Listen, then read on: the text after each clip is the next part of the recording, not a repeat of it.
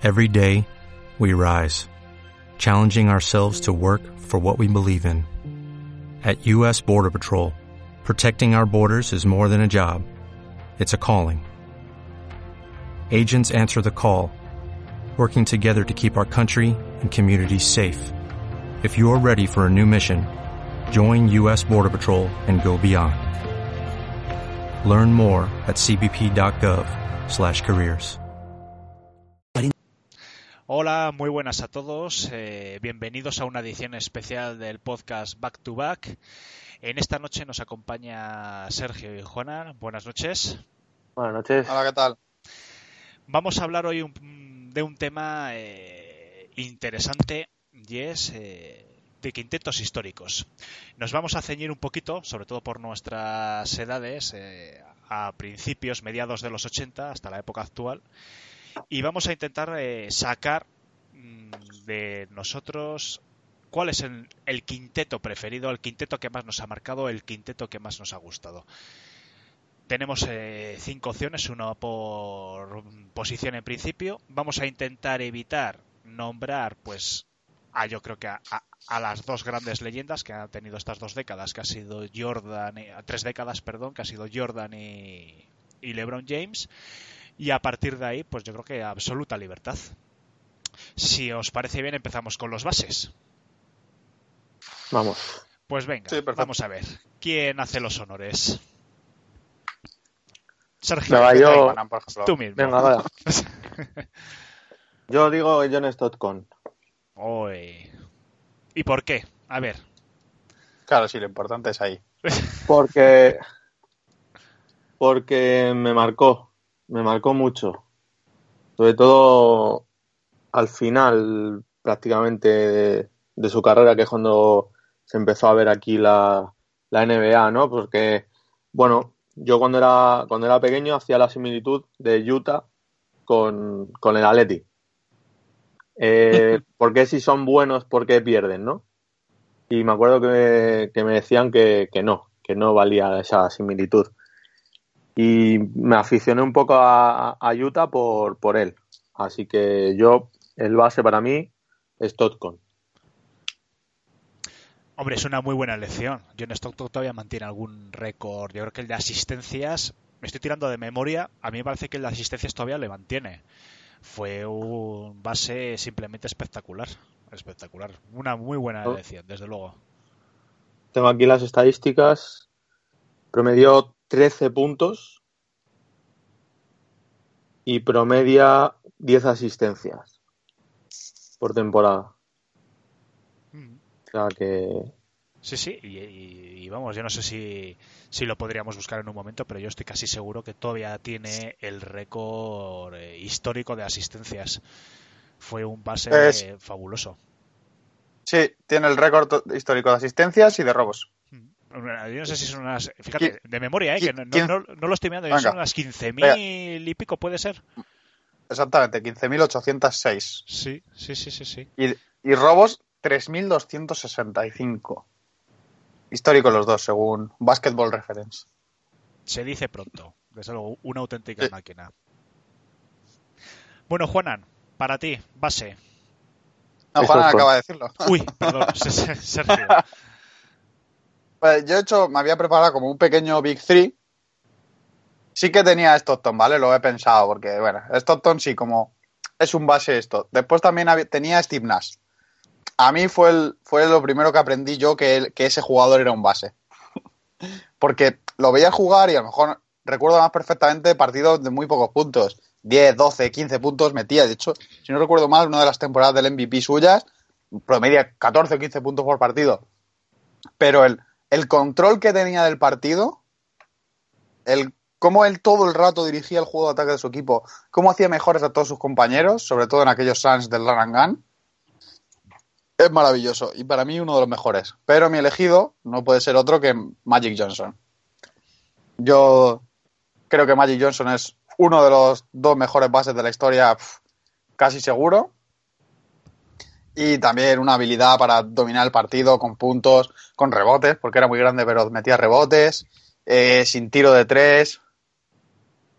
Me parece a mí el mejor base de todos, de todos estos años. fue un gran base y, y, sobre todo lo que hay que agradecer a Magic Johnson es que, que, que, no es poco, ¿eh? lo que voy a decir, pero yo creo que cambió la NBA totalmente. Yo creo que ha sido uno de los pocos jugadores que ha sí. sido un antes y un después la competición desde que él llegó. Eh, cuando él llegó, bueno, no, no, sé si os suena, pero la NBA tenía una crisis importante, una crisis económica, una crisis de espectadores.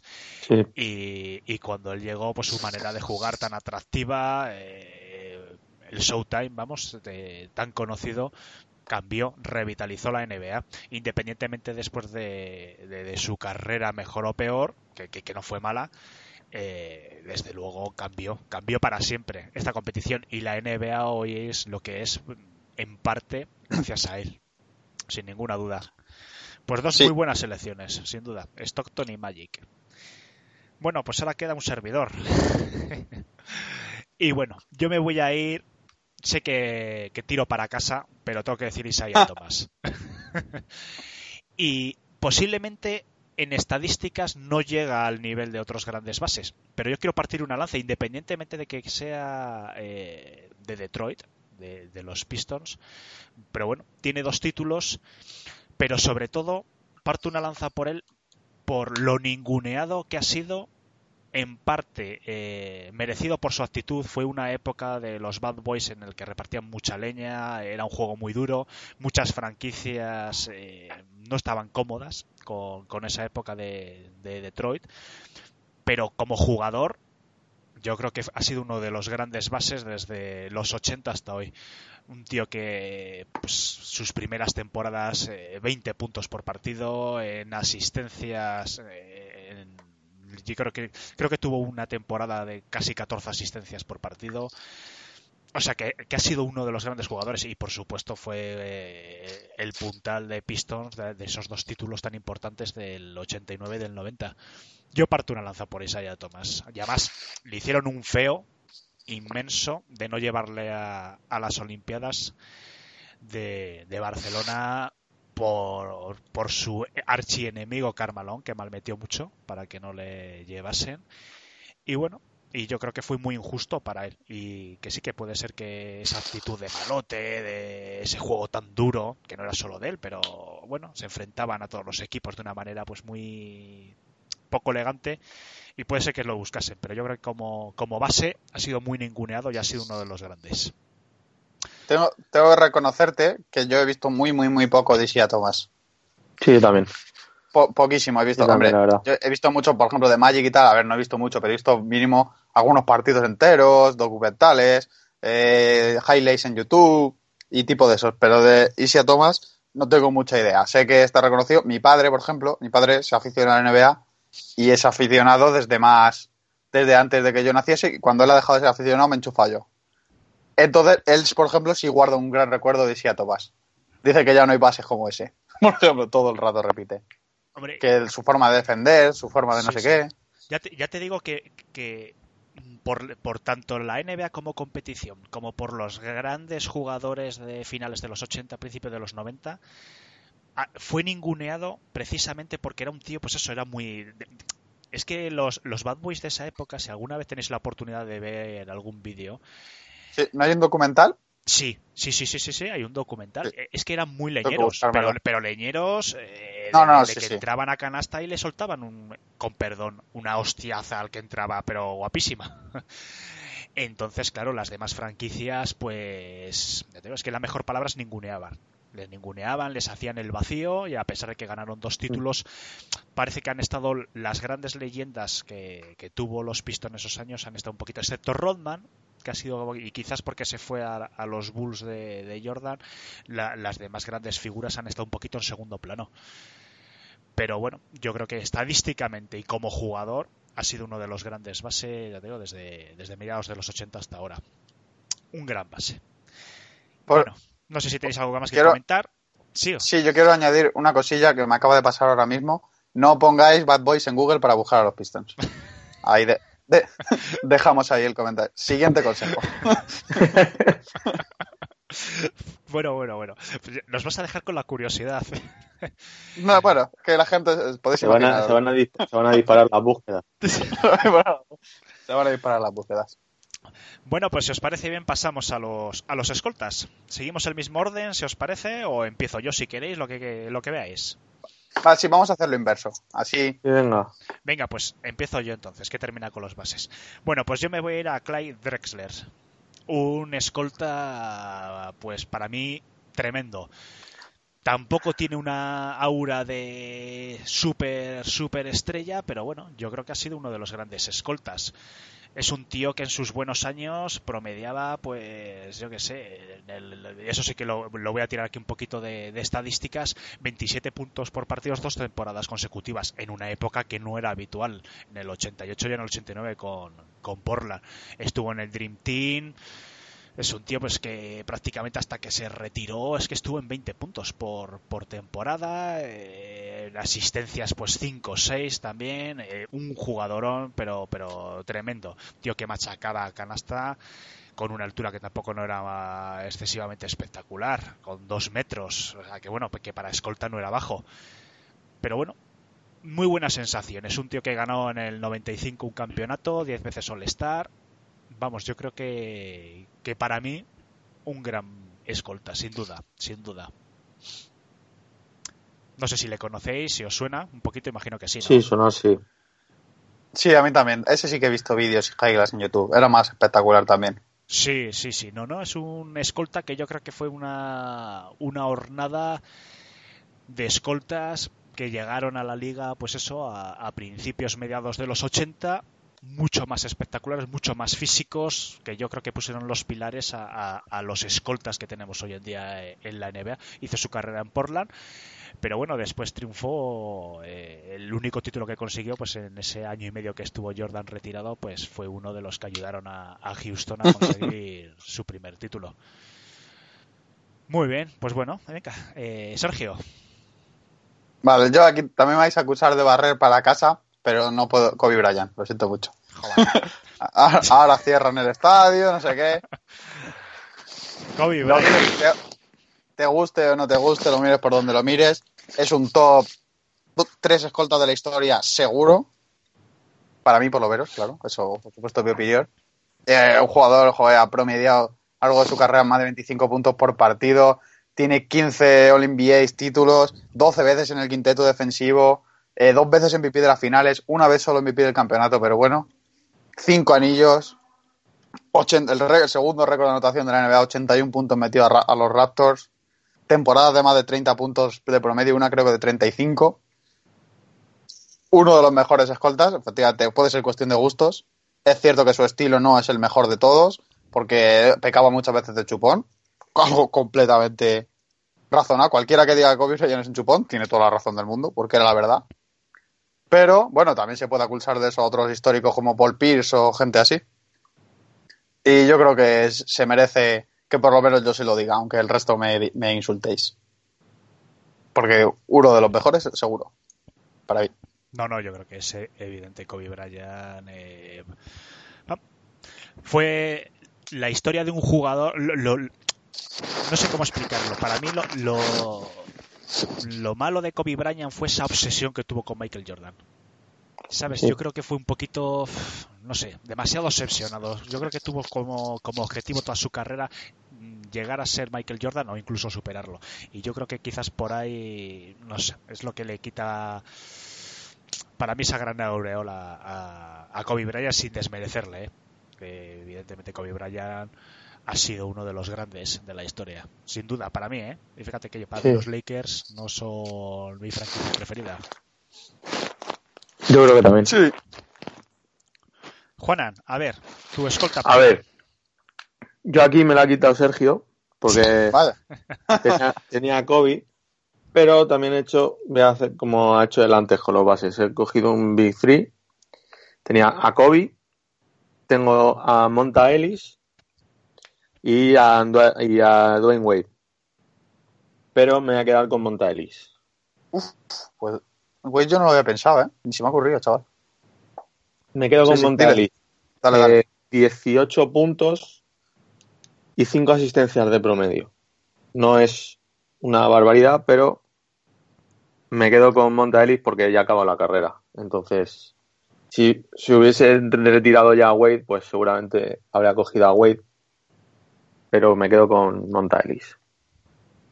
De todas maneras, ten en cuenta que Ponta Ellis seguro que le perjudicó mucho sus últimas dos tres temporadas. Muchísimo. Seguro, en cuanto a estadísticas sobre todo, y en cuanto a historia también. Sí, sí, sí. No, ya te digo yo. Porque además ahora, eh, ahora este año, de hecho, se presentó, al- estaba la gente libre disponible y no la cogió nadie, y eso siempre queda mucho peor que que digas, venga, hasta luego, aquí me retiro. Sí. Y que la gente Ah, te quiera, él ¿no? estaba- Pues año más. Él estaba en, en los Warriors pre, pre Curry, Clay Thompson y toda esta gente. En las que ha llegado a tener 25, más de 25 puntos de media y bastante, bastante buenos números. Si no me equivoco, lo draftearon, yo creo que los Warriors, ¿verdad? Sí. Fue uno de los. Sí, sí. El jugador, eh, jugador más mejorado en el año 2006, 2010 2006-2007. Sí, es uno de esos escoltas que ya no quedan muchos. Escoltas que se, se buscaban su tirito del uno contra uno, que ganaban puntos ellos solos de individualidades. Mm. Bueno, pues oye, yo creo que son tres escoltas los que hemos elegido, bueno, pues buenísimos, Kobe Bryant, Monta Ellis y, y Drexler, sin duda. Vamos a pasar a los aleros. A ver, Juanan, empieza tú. Bueno, Larry Bird. Yo de, de alero me quedo con Larry Bird. Luego tengo barro para casa, pero, pero vamos, me quedo con él. O sea, es que 10 veces All-Star, rookie, eh, dos, final, dos veces finalista del, del MVP, rookie del año, tres anillos, tres veces en el quinteto defensivo, tres MVPs, bah, me parece 24, pun- 24 puntos, 10, 10 eh, rebotes y 6 asistencias. Así que yo creo que sobran las palabras. Sergio, Pues mira, aquí estamos, estamos muy parecidos equipos. Yo tenía el mismo que, que, que Juanan, tenía también la River, por algo parecido que ha dicho él. Yo igual soy de los Lakers y también le reconozco ese mérito. Además, un jugador muy peleón que nunca fue el mejor en prácticamente nada, pero se apañaba para dominar el juego. Dominó desde el triple, peleando, no se rendía nunca. Era chulo, pero le daba igual porque ganaba. Era un señor de orígenes humildes al que le importaba una pimiento eh, salir con, no sé, con dinero, con modelos. Nada, a eso, eso de igual, se centraba en el baloncesto y jugó fenomenal. Así que voy a decir el siguiente mejor, que aunque no es de los 80, sí que es de los 80, jugó parte de los 80, eh, Julius Irving. Sí que es verdad, si no recuerdo mal, que él empieza antes su carrera, ¿verdad? Alejandro. Sí, sí, sí, sí, Mm. sí. sí. De hecho, de hecho, creo que empieza en la ABA. En la Sí, otra sí, cuando era la. ABA. Sí, Eso es, porque lo tengo aquí apuntado, estadísticas mezcladas de la ABA y tal. Pero bueno, luego cuando se refunden con la NBA y tal. Entonces, Mm. solo, de la, solo de la NBA fue, creo, cuatro veces MVP. eh, ¿ves? Fue dos veces campeón de la ABA. Y una de la NBA. Siete veces All in NBA Team. El quinteto de rookies. No sé cuánto. 16 All Stars. pf, Otro alero de esos. Dominadores. Además, dominó desde. Muy parecido a lo que hace LeBron ahora. Desde el juego interior. eh, siendo muy rápido y muy fuerte. Un alero bestial. No, no, de- desde luego maravilloso. Y de hecho yo creo que sus mejores años me suena, porque ya tengo que, que... y Es que además hace poco yo creo que he visto alguna, alguna cosa en televisión de él y yo creo que sus mejores años estadísticos, además yo creo que incluso fueron en, en la ABA. Yo no sé si lo estáis mirando por ahí un poco sus estadísticas o no, Sí, sí. pero me suena Yo- que sus mejores años fueron la ABA. Lo tengo Sí. apuntado. Mira, cambió a la NBA en el 77, en la temporada 76-77. Sí, su mejor año de. De puntos fue el último año de la ABA. Ujú. Y de entonces Sí. no, re- no recuperó ese promedio. Pero bueno, ya en la NBA tiene promedio temporada de 27 puntos, de s- de 27-8, 27-7, 24-7. 32 Fue campeón el mejor aquí. año en el 72. Ah, verdad, ese no, no lo había visto. ¿no? Es 32 verdad. puntos. No, pero bueno, un, 32 con- un maquinón, desde luego. Más Sí, que las sí. estadísticas, las sensaciones que transmitía Dr. J, Julius Servin era de que era una auténtica máquina. Y en los Sixers fue unos años maravillosos. Yo creo que, que consiguió un título, me parece, si no recuerdo mal, Sí, con los Sixers. Y fue un, un maquinón, desde luego. Sí, sí, sí.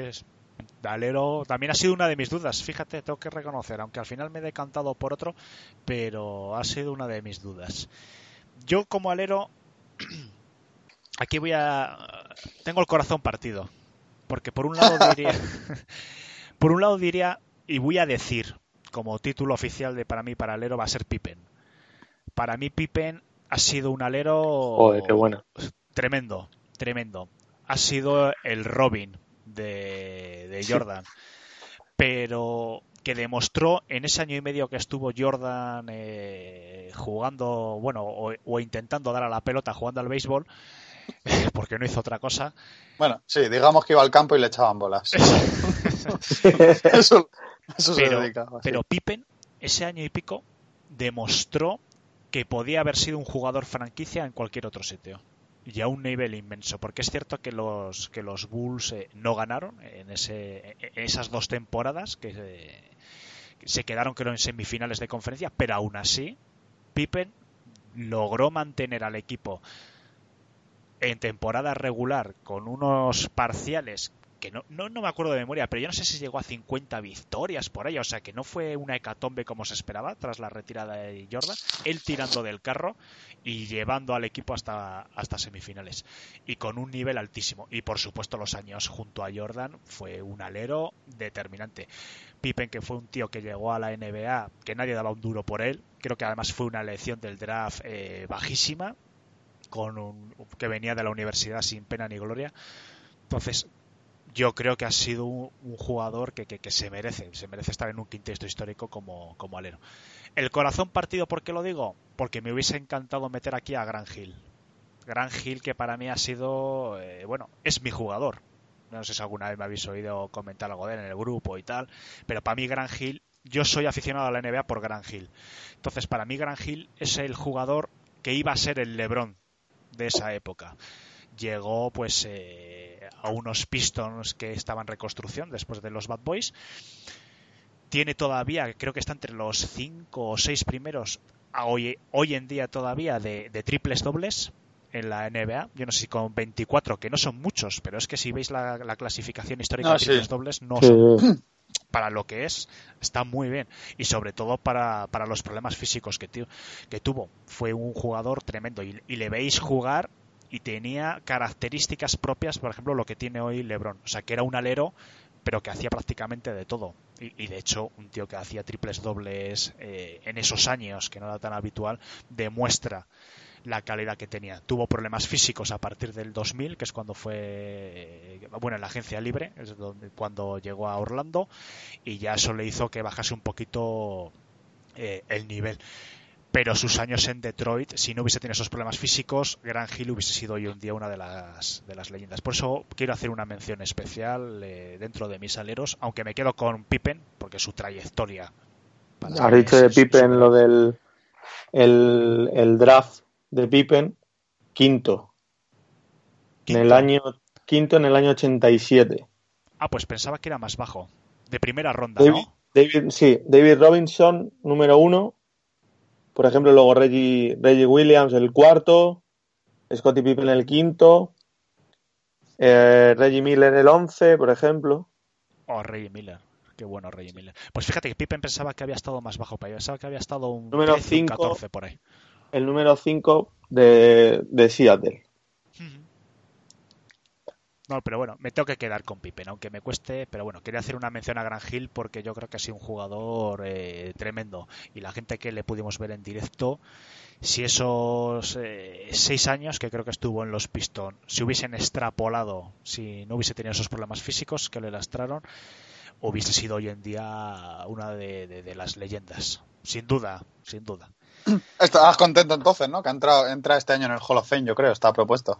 Pues eh, mucho, mucho y, y no las te- yo no las tenía todas con- conmigo, ¿eh? de que llegase a entrar, pero, pero hombre, yo creo que Gran Hill entra en el Hall of Fame más que por lo que hizo estadísticamente, sino por lo que transmitió, lo que podía haber sido. Y, y en esos años de los Pistons, que fueron sus grandes años, o sea, lo que significó. Porque además era un tío que, bueno, que, que- que llegó a portadas, eh, bueno, fue rookie de- del año. Fue, ha sido, yo no sé si eh, lo ha conseguido alguien más, aparte de, fue el primer rookie, yo creo que sí que ha llegado alguno más. Fue el primer rookie que fue a la vez All-Star. ¿no? Este, este año no ha habido algún caso también. Es que no, no lo sé. Eh, Sí, de Donovan, Donovan Mitchell. Que sí que ha estado en el, en el, Sí. en el All-Star, ¿verdad? Creo que Donovan Mitchell ha jugado. Yo creo que iba solo el concurso de triples. Creo Ah, que pues- Magic Johnson fue otro, o la River, uno de esos dos seguro. Pues no lo sé, no estoy, no- es que no estoy totalmente convencido, ¿eh? Estoy tirando un poco de, de- de- de memoria porque no lo tengo delante, pero Gran Hill, si no fue el primero, ha sido uno de los primeros que llegaron a ser, eh, siendo rookie, le metieron eh, en el All-Star. Entonces, bueno, yo creo que había que hacerle una mención. Y bueno, que tampoco Mira, me quiero enrollar mucho. Tengo, tengo una lista, solo los grandes entre los grandes han sido All-Star en el MVP, en el este. Por ejemplo, de los últimos, antes que Gran Hill, Shaquille O'Neal el año anterior, por ejemplo. Pero sí, muy pocos. Es 40 en toda la historia, yo creo, o así. Pues fíjate. Pues, y que serán 40 leyendas. Porque es que... Pues es sí, fíjate. Tim Duncan, Shaquille O'Neal, Dikembe Mutombo, Patrick Ewing, Joaquín Olajuwon, Michael Jordan, Ralph Sampson. Hmm. Fíjate, jugadores como, como LeBron ni siquiera entraron. Pues Y por- LeBron ya entró. por eso por eso ya os digo que, que para mí Gran Hill eh, es, es merecido que entre en el Hall of Fame y es merecido para mí además que, que- que mi primera camiseta de, de la NBA además que me la compró mi hermano en Estados Unidos fue Gran Hill y la tengo ahí guardada es que yo si hoy estoy aquí hablando con vosotros de la NBA es por Hill entonces para mí era inevitable nombrarle bueno si os parece bien seguimos con los ala pivot no sé a, Vale, quién, a quién nos toca Eh, Sergio. venga, pues Venga, yo. Sergio, dale. Vale, yo aquí voy a elegir una opción que te, te va a gustar a ti mucho. Yo voy a decir. Vaya, se me ha pirado el nombre ahora. Ostras, el otro del Big Sí, de los Pistons. Juego que jugó con Jordan, macho. Se me ha ido. Rodman. Rodman, Dennis Rodman, joder. Claro, joder. De- Dennis Rodman, Dennis Rodman. Es decir, que, que finalista estaba, por supuestísimo, ha estado también Tim Duncan, igual que dices tú, no puedo no mencionar a Tim Duncan, que es para muchos el mejor cuatro de todos los tiempos. Y el debate está seguro, vamos. Pero para mí la capacidad que tenía Dennis Rodman de cambiar un, un partido solo por su habilidad reboteadora, es un jugador, una barbaridad de jugador. Este jugador, fíjate, sí que lo he buscado más, porque me gust- eh, busqué el partido aquel que hizo que 21 22 rebotes, no sé, una barbaridad. Unos rebot una cosa barbaridad. Y no era un jugador especialmente alto ni, ni especialmente grande, pero su habilidad para coger el rebote era fascinante. Y cómo por mucho le ayudó a Jordan a ganar los últimos anillos, es para mí es importantísimo. Para mí, pues, uno de los mejores cuatros. Y alguien que, como además, como ya no quedan de estos, porque de estos ya no queda ninguno, pues quería eso, el honorífico. Tim Duncan también, por supuesto, porque para mí como cuatro moderno fue el primero que empezó. Él no tenía ese tirito de, de triple ni nada, pero sí que era capaz de jugar él el balón. Y eso le convierte en otro de los mejores. Así que voy a decir Dennis Rodman, pero por poquito con Duncan.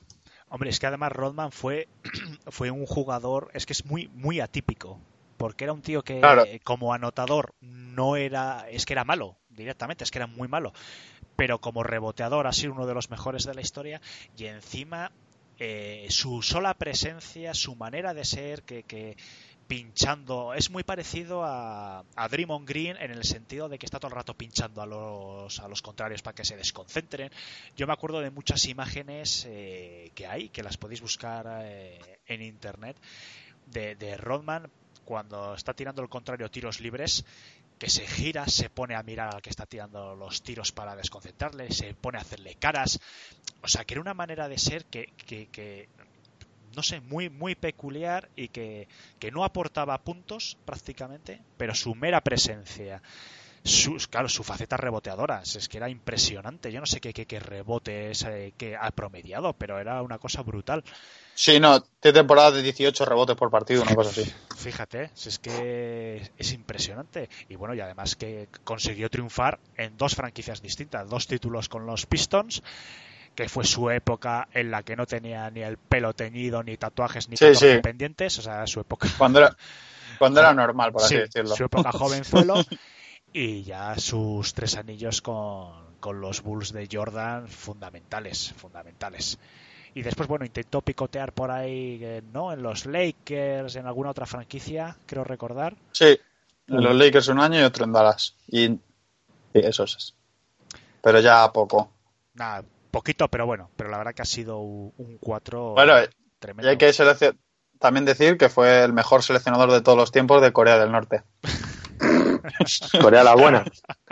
Corea buena. Ay, por favor, sí. Tantas sí. perforaciones me parece a mí que le han afectado ya un poquito el riego.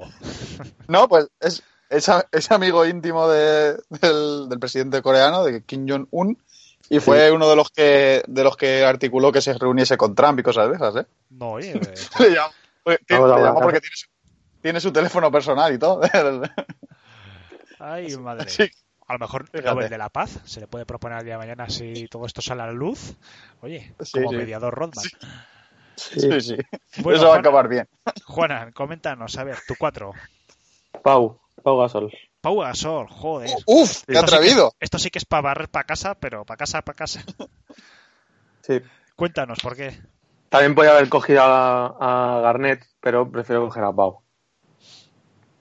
A ver, Porque si, si no es el mejor europeo de la NBA, mm, cerca le anda. Uf, es que está Novisky por ahí, que también lo pensé yo, ¿eh? Pero sí, Ya. sí. Seis veces All-Star, rookie del año, primer europeo ser rookie del año, dos veces campeón de la NBA, rookie, o sea, es que hasta en el, en el quinteto, en el quinteto del, del rook, del- en el quinteto rookie y rookie del año, cuatro veces el All-Star, no, seis veces All-Star y dos veces campeón de la NBA. Pau Gasol. Aparte de importante, muy importante en, aqu- en aquellos anillos de los Sí. Lakers con Kobe, ¿eh? Muy importante en el, parte muy importante del, de los Lakers. Además, de, los, hasta- último de los últimos Lakers campeones. de hecho, hasta Kobe, hasta Kobe Bryant ha dicho ya Sí. varias veces que sin Gasol Sí. no hubiese ganado esos anillos. Sí. Candidato al. Hall of Fame de largo. Uno de los mejores jugadores en baloncesto FIBA. Y, y vamos, para mí, para mí, Pau. Sí, sí, no, no me lo esperaba, ¿eh? La verdad que me he quedado así, joder, ha sido arriesgado, desde luego. Bueno, le- que la pregunta también, que, que a Pau Gasol le estás poniendo de ala pivot. ¿No sería para ti más un 5? Eh, a ver, aquí he tenido dudas. Aquí he tenido dudas porque te- yo tenía entre, entre mis tres pivots, tenía a Duncan. Pero con lo, con lo que ha dicho Sergio, sí que es verdad que es mejor ponerle en de cuatro. Entonces he subido, he subido a los dos, he subido a Duncan y a Pau a la posición de cuatro con Garnett. Ahí- y de entre los tres he cogido a Pau. Pues ya había cogido Sergio a Duncan, que era mi elección. Pero- Vaya, hombre. Pongo, pongo a Pau. No, pero de hecho creo que Pau puede jugar, ha jugado muchos años de ala pivot también, ¿eh? Creo que en Lakers jugó de pivot, pero ha jugado de ala pivot en- sin problema. En Lakers, en Lakers era. El los center, dos sí. últimos años. Salvo Sí, los dos últimos años era, a era, era la pivot. Bien, pues pasamos si queréis a los pivot. Voy a empezar yo. Aquí Te falta te- piel a la pivot. eh, Ah, sí, Es verdad. Voy, voy, voy, por favor. Y además es que menuda la pivot. Voy y le quería dejar aquí al hombre jubilado. Pues yo voy a elegir a Carmalone. Y además aquí no he tenido muchas Ah, dudas. Porque para mí Carmalone es eh, lo que hasta hace unos años era un ala pivot. era un tío reboteador, era un tío, eh, bueno, anotador puro. De hecho, Stockton, vamos, habría que mirar el porcentaje de asistencias de, de esas 15.800, ¿cuántas han sido para Carmalone? A lo mejor es que sido un porcentaje de un 50 o un 60%. Para mí hubiese sido, pues eso, eh, el dúo Stockton y Carmalone, si no hubiese existido Jordan Pippen, hubiesen sido, pues eso, leyendas hoy en día. Jugaba de espaldas a, la canasta increíble, o sea, era un tío que, que, que jugaba en el poste bajo, no sé, para mí yo ahí también eh, tuve la suerte de ver eh, pues un par de temporadas partidos de, de los Utah Jazz y la verdad que me encantaba. Para mí, mm, sin duda, si no es para de los mejores, pues entraría entre los cinco, cuatro mejores de la historia, sin ninguna duda. Pasa que, bueno, tuvo la mala suerte, ya te digo, de, de coincidir con unos Bulls tremendos y, y, bueno, pero no tengo, no tengo dudas acerca de Carmalón. Y, de, y que tuvo la mala suerte de no ganar. Si hubiese ganado.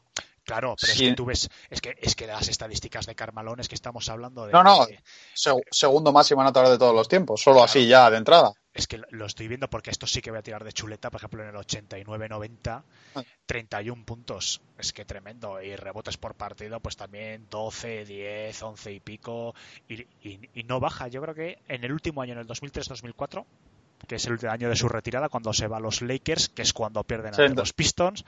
A intentar ganar un anillo. Claro, 13 puntos. Todos los demás, excepto su año también de Rocky, es decir, desde el 86 hasta el 2003, el tío promediando más de 20 puntos. Increíble. Claro, sí, so, solo en los Lakers, solo además con 40 años se fue. Claro, claro, claro. Con 40 y pico. Es que eso yo creo que, vamos, ese. Yo no sé cuánta gente lo ha podido hacer eso a lo largo de la historia. Muy poquitos. Es que era un anotador tremendo. Y promediando, pues también, pues cerca de 10 rebotes. Que yo creo que andará su media histórica. Tiene que andar en unos 9 y pico rebotes. No, mira, llega a los 10. Ah, pues mira, lo estaba mirando, lo estaba ahí calculando más o menos porque veo aquí 12, 11, tal, tal. Pues es que. Sí, yo increíble y Lo llevando tengo. a Utah a playoffs desde el 86 hasta el 2003 de forma consecutiva año tras año, año tras año. Yo creo que es, poco más se puede decir de este de este hombre. A pesar de que tenía un carácter muy no era no era fácil, eh, Carmalón debía tener mucho genio y un carácter muy fuerte. Sí, eso he leído yo también. Sí, sí, sí era enemigo íntimo de mi querido Isaiah Thomas, pero bueno, se lo vamos a perdonar aquí en este, en este caso. Y yo tengo una imagen de Carmalón además jugando con la antigua camiseta que tenía Utah Jazz. Sí, la, la, chula, ¿no? Sí, morada, con los picos eh, la. De, de, la zona de Utah, sí. Y, y, para mí es esa, de esas fotos fijas que tengo de cuando era chaval de, de la NBA. Esa con el 12 tiene que ser mía. pues seguro que la hay por ahí, ¿eh? Seguro que la venden. Seguro, sí, sí. seguro. Yo sé dónde encontrarla, luego lo, lo, hablamos fuera de antena. Perfecto. Bueno, pues pasamos a, a, los pivot. Ahora sí, si queréis empiezo yo, que habéis empezado vosotros dos los últimos. Y lo que estaba comentando antes, eh, que tengo un poco el corazón aquí también dividido, y es entre Hakim Nolayubon y David Robinson. Me voy a quedar con Jaquín Olayubón, porque yo creo que para mí, desde el ochenta y tantos aquí, ha sido el mejor pivot. Sin duda, incluso un poquito mejor que David Robinson. David Robinson tenía un escudero y un equipo que le hizo eh, campeón, pero como pivot, para mí eh, Olayubón no ha tenido no ha tenido rival. Hizo toda su carrera, excepto el último año en Toronto Raptors, eh, que lo hizo en Houston, me refiero, Houston Rockets. El último año se fue a Raptors. Dos campeonatos de la NBA en el 94-95, un MVP en el 94, defensor de año dos veces y bueno, una ristra de títulos, seis veces en el primer equipo de la NBA, 12 veces All-Star, medallista eh, en el 96. Pff, es que no sé, para, para encontrar para mí un pivot que rivalice con Olayubon tendríamos que ir mucho más atrás. A lo mejor, pues eso, no sé, Abdul Jabbar o Bill Russell, pues, si no. Chamberlain, sí. Chamberlain, pero vamos, tirando mucho más atrás. Para mí, si nos ceñimos desde los 80, para mí no hay ninguna duda.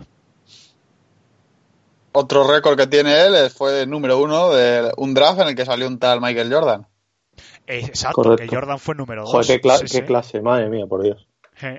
Pues fíjate que también el que eligió la Jubon, que fue una gran elección, vamos a ver si me entendéis, pero coño, Sí, sí. pasar a Jordan a lo mejor Sí, pero- se daría de cabezazos unos cuantos días, unos cuantos años. Ya, sí. Pero por lo que leí yo, a ver, nadie supo que Jordan iba a ser Jordan luego, ¿sabes? Sabían que era una- un alero muy bueno, pero los Rockets tenían un alero muy bueno ya en aquella época. Un alero tuvo que titular. Que se tuvo que dar de bruces fue, fue Portland, ¿eh? Sí, que no, que cogieron el 2 a O un Bowie. Sam Bowie. Que no Sí, fue sí malo, que- pero. No, bueno, bueno. Claro, no, no fue malo, pero es que dejar Ya, pero sí, pasar nada, a-. Dejaron pasar a a Jordan. Joder, Si no recuerdo mal, lo pasó fatal, ¿verdad? Con las lesiones Bowie. No llegó a jugar nunca bien. Pues no, no le seguí mucho, no le seguí mucho, pero la verdad que fue, hombre, también hay que ver que, fíjate, ahora que, que me he metido aquí para ver el draft, en el, en el 16 tenemos a un tal John Stockton, que antes la habéis nombrado vosotros. Sí, pero bueno, esto, Grandes cagadas es el- de, de la historia. Sí, pero el tip, St- Stockton es el típico jugador que tú no caes. Es un tío de metro ochenta y pocos, setenta y tantos kilos, que es muy bueno, pero tú dices, Buah, este tío se lo van a comer aquí. Ese tiene sentido que caigas, ¿vale? Porque bueno, eso es cuestión de apostar, ¿sabes? Igual que el que cogió en segunda ronda, yo qué sé. A gente que luego ha sido, ¿no? alguno de los que hemos hablado fue segunda ronda, seguro. Rodman yo creo que fue segunda ronda, por ejemplo. Pues bueno, pues es suerte. Pero otra cosa es que dejes pasar, como le pasaba a Sam Bowie, que dijeron, no, me quedo con el pivote este grande en vez de con el alero ese, porque Jordan ya había triunfado en la universidad. Sí, sí, sí, bueno. sí, sí. Jordan venía de hacer un carrerón en Duke. Claro, entonces, ¿En Duke Eso o es- en North eso- Carolina? No, no, no, no. Me No, no, Carolina. Carolina. North, North Carolina. North Carolina, North En Carolina, Duke, sí. Carolina. Duke fue Grand Hill, perdona, que me he colado. Sí, sí, North Carolina. que tú escuchas mejor jugador y dices, es Gran Hill. No, no, no, no, no, no, que, que Dice, no ah, sé no, por el qué otro, el tenía- otro. No sé por qué tenía en la cabeza Duke, pero es cierto, enseguida reflexiona, digo, coño, digo, Jordan, es que aparte que eso de, joder, un aficionado un poquito de la NBA, coño, no puede fallar en la universidad de, Ah, de sí, Jordan. No, no, y que además él, él siempre ha sido allí, muy casero, de mi universidad es la mejor del mundo, a ver si las demás se mueren todos.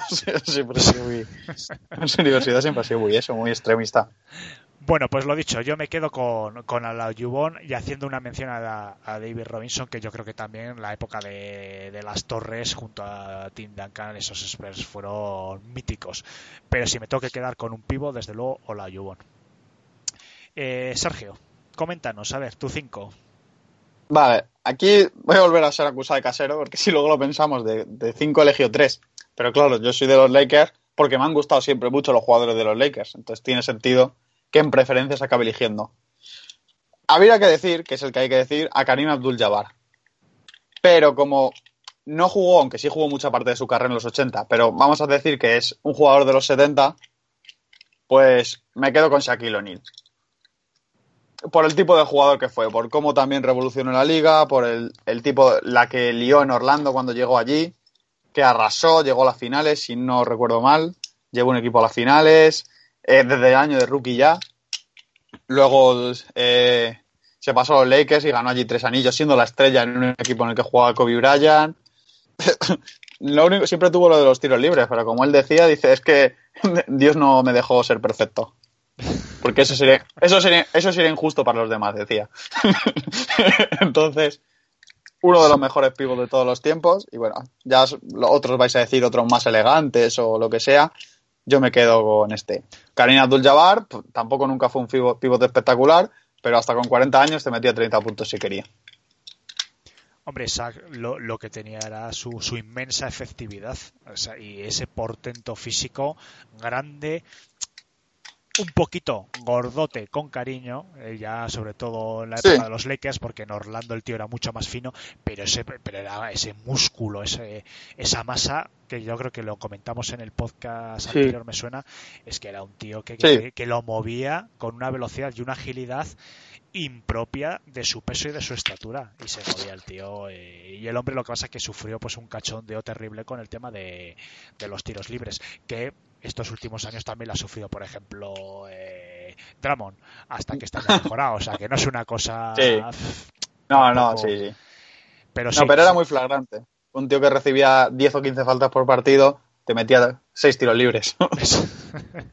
sí, sí, la verdad que tuvo que lidiar con eso, pero lo suplía con creces con, con su habilidad. Una gran elección, desde luego, nuestro querido Sack. Juanan, coméntanos. Bueno, pues como ya están cogiendo solo a Yuwon y, y Shaq, yo, yo voy, a, voy, a, coger a Pachulia. ¿A Pachulia? No, no, no, no. no. Ay, por estoy, favor, no, Pachulia. Estoy mal, Hombre, no. Pachulia, Estoy mal Pachulia de la cabeza, podría pero no tanto. Eh, no, entrar en pues, el- David Robinson. en el David top de- Robinson. David Robinson. David Pero- Robinson, sí, sí. Sí, sí, sí. Sobran las palabras, Pachu- ya lo ha dicho todo. Lo ha dicho todo. Eh, Alejandro antes. Es que. Increíble. Un, un jugador que, que junto a Duncan, pues. Ha hecho. Ha jugado uno de los mejores baloncestos de, los últimos años. En, en la pintura. Muy determinante. Hall of Fame. eh, dos anillos. eh, rookie del año también. Es que. Vamos, unos números muy, muy buenos. Eh, número uno del draft en, en su clase. o sea yo creo que indiscutible, uno de los mejores, uno de los mejores cinco de, de la historia. Sí, clara, claramente, desde luego.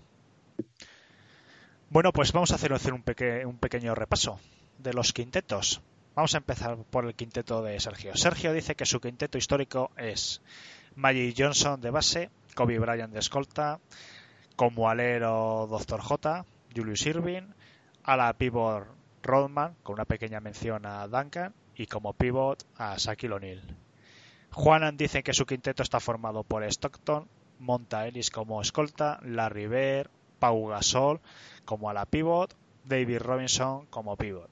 Y para mí, como base sería Isaiah Thomas, escolta Drexler, alero Pippen con una mención honorífica a Gran Hill, como a la pivot Karl Malone y como pivot Olajuwon. Este es el pequeño resumen. Yo creo que cualquier jugador de esto, y nos quedamos muchos en el tintero, pero bueno, yo creo que es una gran selección, una gran muestra de lo que de los de algunos de los mejores jugadores, evidentemente, de desde principios de los 80 hasta hoy en día, sin duda. Mm. Quizás dentro de 10 años, en un quinteto de este tipo, podamos meter a jugadores, yo creo que de la actualidad. Evidentemente, LeBron, sin duda, vamos, y les hemos dejado afuera apuesta ¿no? a, a LeBron y a Jordan, porque eran muy evidentes.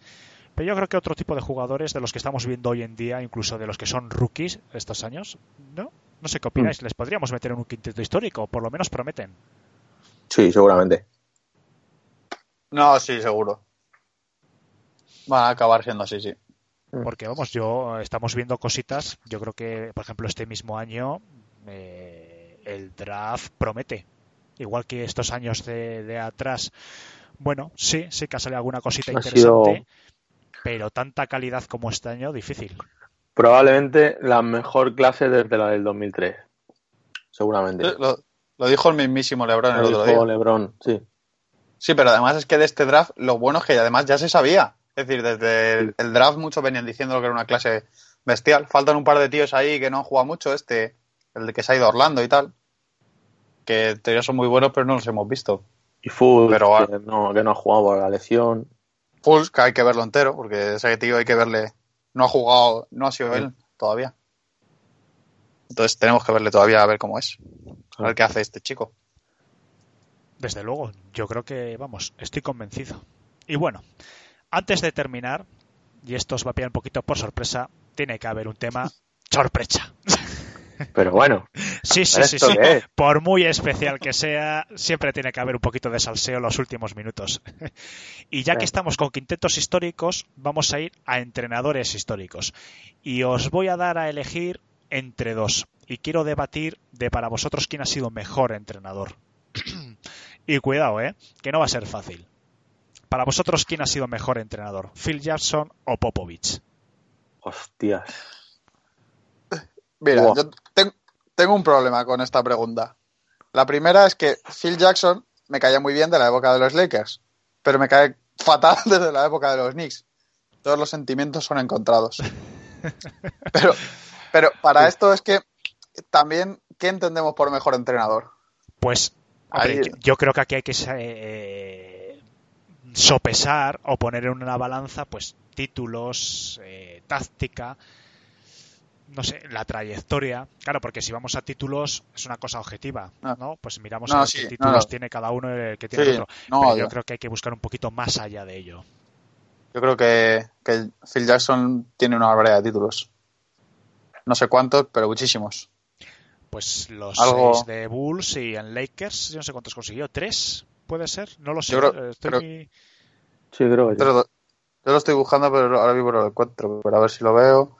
1, 2, 3, 4, 5, 6, 7, 8, 9. 9. O sea, los seis de Bulls y No, espera. Joder, es que leo NBA, NBA Champions, pero no sé qué es. 1, 2, 3, 4, 5. Según esto, según estoy contando yo, 11, pero a lo mejor está mal. No, no, no, no, no, puede ser. Bueno, y espérate, que esto hay poca gente que lo sabe sobre Phil Jackson, que tiene dos títulos como jugador. No, sí, claro, en los, Sí. en- en los Knicks, Sí, además. Por eso, por eso. A lo mejor por eso. Aunque va- vamos a valorar solo como entrenador, para ser justo con Popovich. No, es que en- los Bulls fue él los 6. Sí, sí, sí, sí, sí. En los Claro. Bulls fue Y los seis, sí. Los seis y, y de, lo- y de- y de los Lakers los 5. Tienes, efectivamente tiene. Tiene 11 anillos. Pues, joder. Ahí Once. nada, y Popovich, pues yo creo que son los cinco que tiene con los Spurs, ¿no? El primero en el Sí, po- 99, ya con las torres, y después alternando 2003, y después que son, los años porque son cada dos años, 2003, años 2005, impares. 2007 y 2014. Efectivamente, 5 él tiene. Pero bueno, yo creo que es complicado, porque yo creo que sería injusto con Popovich centrarnos solo Sí, en, mirar solo en esto. el tema de los títulos, porque lo que él ha conseguido con los Spurs, que es mantener a un equipo en el top, que yo creo que no ha habido franquicias así, porque Phil Jackson ha conseguido tantos títulos, pero cambiando. Se fue de unos Bulls eh, maravillosos con Jordan a unos Lakers también maravillosos con Kobe Bryant. Seis anillos seguidos, Y, ¿eh? y- y Shaq. Seis anillos seguidos. Del de la 95-96 a la 2001-2002, seis anillos seguidos. Sí, cambiando de equipo, sí. Lo está viendo este. Eso. que me, me va a hacer cambiar, ¿eh? Hombre, por eso Yo iba, a digo decir a, que yo iba a decir a Popovich. Phil Jackson es Phil Jackson. También Sí, Pero yo, yo te digo que, que el plus que podría tener Popovich respecto a Phil Jackson es que lo que ha conseguido ha sido con una sola franquicia. Es decir, ha cogido una franquicia y ha pasado por un periodo entre comillas, o debería haber pasado de reconstrucción, que es cuando se retira primero David Robinson, después Duncan. Él ha conseguido mantener al equipo ahí arriba, incluso este año, que con la plantilla, con Leonard, el tío, cómo ha estado, oye, conseguir llegar a los playoffs no sabemos si Phil Jackson lo hubiese conseguido con un equipo sin, sin los jugadores que ha entrenado. Que, que es que Phil Jackson no ha entrenado a cualquier jugador. Que sí son 11 Hombre, títulos, pero es que ha tenido a un Jordan y ha tenido a un Kobe Bryant, más todos los escuderos. Sha- Sí, un Shaquille O'Neal, un Scottie Pippen que ha entrenado. Es que, claro, hay que valorarlo. Por eso, de quedaros, mojaros un poco, de quedaros con uno. Sergio, Yo vamos digo a empezar por ti. Popovich. Creo que en relación lo que ha tenido y lo que ha conseguido es superior a Phil Jackson. Y además cómo ha evolucionado él a lo largo de los años su juego, porque Phil Jackson se empeñó en el triángulo ofensivo y cuando le salió bien, bien, pero cuando dejó de salirle bien, pues ya se retiró porque dijo, yo no hago otra cosa que no sea triángulos ofensivos. Claro, sí, porque y además no es un sistema muy difícil. Popovich ha enseñado a cualquiera a jugar a cualquier cosa, no nada de sistemas complejos. El extra es culpa de Popovich. La edad actual del triple, fue el primero al que se le ocurrió ese tipo de cosas. Él fue el primero que se le ocurrió los cambios de asignamientos defensivos. Ha cambiado la NBA de muchas formas. Yo me quedo con Popovich. ¿Y tú, Juanan? también. También con Popovich, jugar. Sí, por. Yo, aparte de lo que ha dicho Sergio, voy a añadir también el, el, el coach trip que está dejando ese hombre y que va a dejar ese hombre delegado en, en la NBA. De cuántos y cuántos jugadores, eh, entrenadores han sido ayudantes de Popovich en todos los años que lleva en, en la NBA. Y creo que eso es muy importante. Y también que, eh, a ver, Phil Jackson ha contado con los jugadores que ha contado y Popovich también es cierto que ha contado con muy buenos jugadores, pero no con tantos como, como eh, Phil Jackson. Entonces, me quedo con Popovich. Bien, pues dos votos para Popovich. O sea, yo creo, por lo que estoy entendiendo, vosotros os quedáis con Popovich por los intangibles, por así decirlo. Es decir, por, por la escuela que ha, que también ha creado de asistentes. Es cierto que han conseguido llegar después a ser grandes entrenadores y es cierto que yo también me quedo con la sensación de, de Popovich de, lo que comentaba antes en la introducción de, haber llegado a donde ha llegado solo con una franquicia que no es fácil. Pero yo voy a dar mi voto a Phil Jackson porque yo voy a dar la vuelta a la tortilla y, yo pienso que Jordan ha llegado a ser lo que fue en parte gracias a Phil Jackson. Entonces eh, yo creo que que sí que ha tenido a grandes jugadores, pero no, y como estamos viendo en la historia reciente, no solo grandes jugadores sin un buen entrenador consiguen títulos. Entonces yo creo que Phil Jackson en las dos franquicias en las que ha llegado a triunfar, él fue el engranaje que consiguió que esos jugadores se convirtiesen en leyenda y que consiguiesen los títulos. Si no, porque de hecho en los Bulls eh, Jordan llegó en el 84 Phil Jackson llegó en el 87, en esos tres años los Bulls fueron un puñetero desastre. O sea, ya estaba Jordan al nivel de mega estrella, pero no se clasificaron el primer año, yo creo, a playoffs, el segundo ya se empiezan a entrar, pero mal. Entonces ya cuando llega Phil Jackson en los Bulls es cuando ve el diamante en bruto y ya no tan en bruto que era Jordan le da un papel inmenso, eh, reforma la franquicia y yo creo que él es el que consigue llevar a sus Bulls a lo que son. Y en los Lakers, pues parecido. Los Lakers llegan en el, en el 99, si no me falla la, la, memoria. No sé si me lo podéis echar un vistazo. Creo que llegan en los 99. Ya tiene una franquicia excelente, pero no era una franquicia eh, ganadora porque los 90 los Lakers tampoco es que no, llegaban a finales de conferencia, por así decirlo. Entonces Phil Jackson fue el que coge a esos diamantes que tiene, les da una personalidad, mete su triángulo ofensivo, funciona y son los Lakers ganadores que, a todos nos gustan. Entonces yo mi voto va a ser para, para Phil Jackson, porque sí que es cierto lo de los jugadores, pero yo creo que él, dándole la vuelta a la tortilla, yo creo que es el, él el que consigue que esos jugadores sean lo que, lo que después eh, fueron y evidentemente los 11 títulos que yo creo que también hay que tenerlos en cuenta que es algo que, no, no, se va a volver a ver posiblemente. No se va a volver a ver. Además poniendo poniéndolo todo este Phil Jackson siempre fue un gran gestor de plantillas.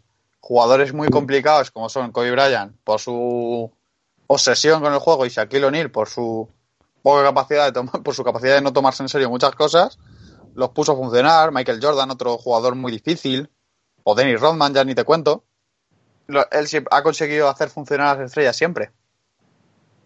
Y lo ha hecho. De eso, por eso, cuando lo, lo ficharon para controlar las estrellas en los Knicks, como uno de los, como uno de los mejores gestores de estrellas, y se llevaron un hostiazo, pero hasta que lo tuvieron que echar, era el general manager mejor pagado de la liga por su habilidad para eso.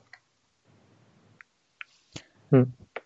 Y de Popovich hemos, hemos olvidado que, que fue el seleccionador nacional también. En y, lo, sigue, y, lo, sigue siendo. Y lo sigue siendo. Sí. pero como todavía no tiene ningún ningún título como seleccionador nacional, pues sí, tiene ya. Mm, yo creo que no. A lo mejor algún, pues algún campeonato de las Américas, a lo mejor. Claro, como todavía no tiene ningún título, pues vamos a dejarle que haga esa carrera. Es que fíjate, después estoy viendo eh, estoy viendo la, trayectoria de uno y otro que son increíbles las dos. Me refiero en partidos ganados y perdidos, ¿no? Su, su balance. Y ves a, Phil Jackson y es, eh, es que es, es, tremendo. Tremendo las temporadas que tiene. Es que es raro encontrar una temporada en que no tenga 50 victorias. Popovich también, evidentemente, otra, otro jugador increíble. Tío, perdón, otro entrenador increíble. Y están, de hecho, están muy a la par. En victorias 1155 para Phil Jackson, 1197 eh, para Popovich. También, claro, a más temporadas entrenadas, porque Phil Jackson tiene Sí, una sí. historia, yo no sé si son dos, tres años menos. En derrotas tiene menos Phil Jackson, también por lo mismo, pero la verdad que es una pregunta difícil, ¿eh? os lo he puesto un poquito complicado hoy. Un poquito, un poquito.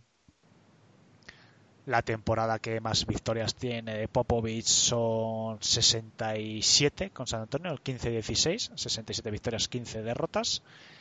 Phil Jackson, la gran temporada del 95-96 con 72 victorias, 10 derrotas, que hasta hace 2-3 años fue, fue récord, superado por los... No, superado o igualado, ¿no? Por los Warriors.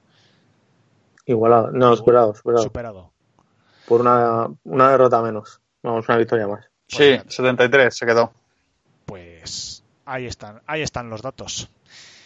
Pues nada, chicos, la verdad que ha sido un podcast muy interesante. Me ha gustado mucho. Hay que buscar más especiales de este tipo. Unos quintetos históricos muy buenos y un debate entre quién es mejor Phil Jackson o Popovich.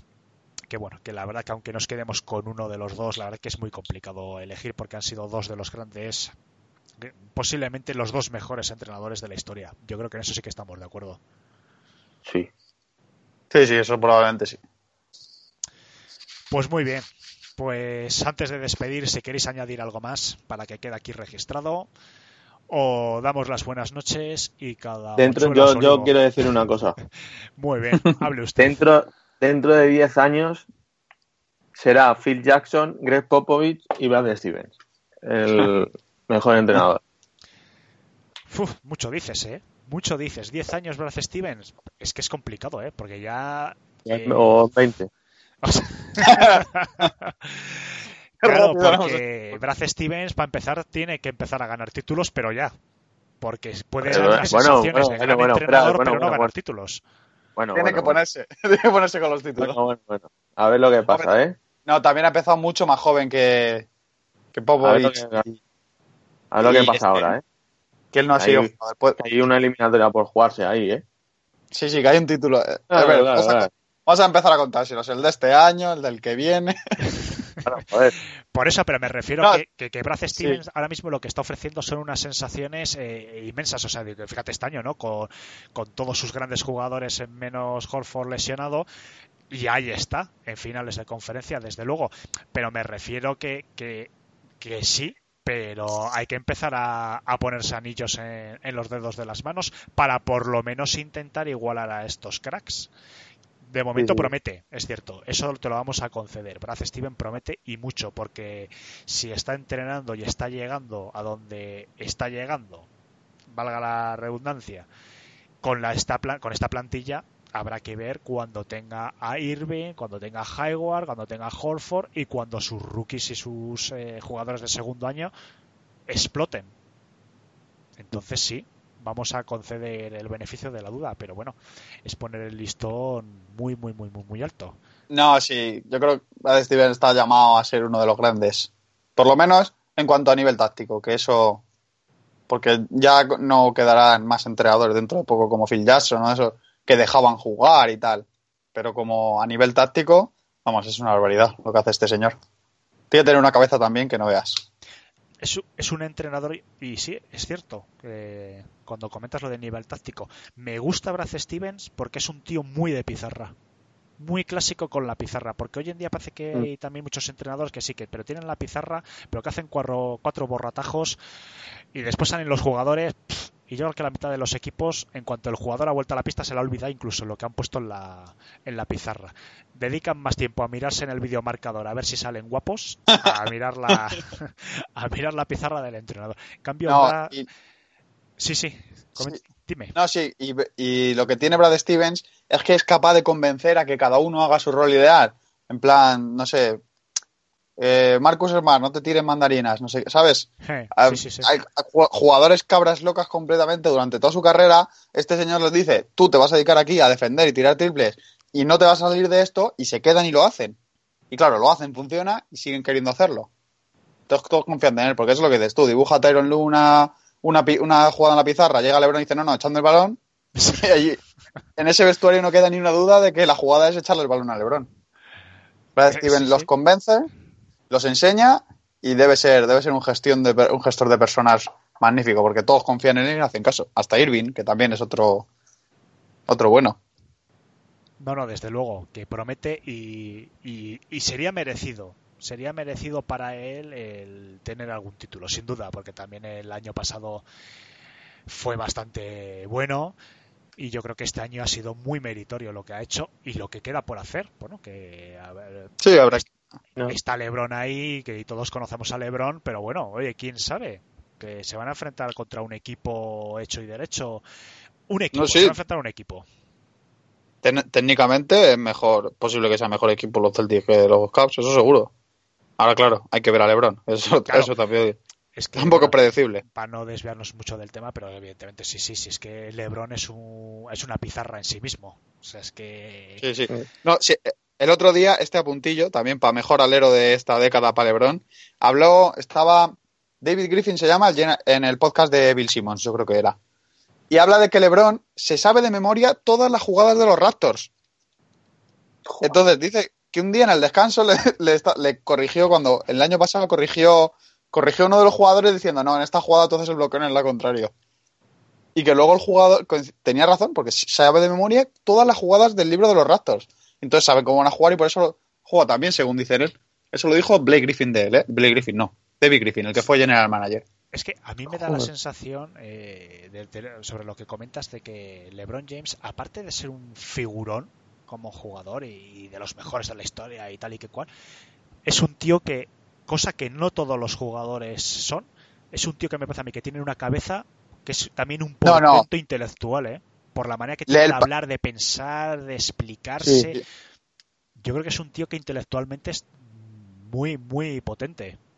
y que, y que se sabe todas las jugadas. Y es que hay también vídeos por ahí, si queréis buscarlos cuando tengáis más rato, más adelante de la noche de sábado, de él le dices, en un partido, eh, no sé qué, eh, partido no sé qué, no sé cuánto, no, perdíais de tres, eh, ¿qué jugada ejecutaste? Y dice, pues creo que era un no sé qué, con picarro no sé qué. Ponen la jugada y era esa.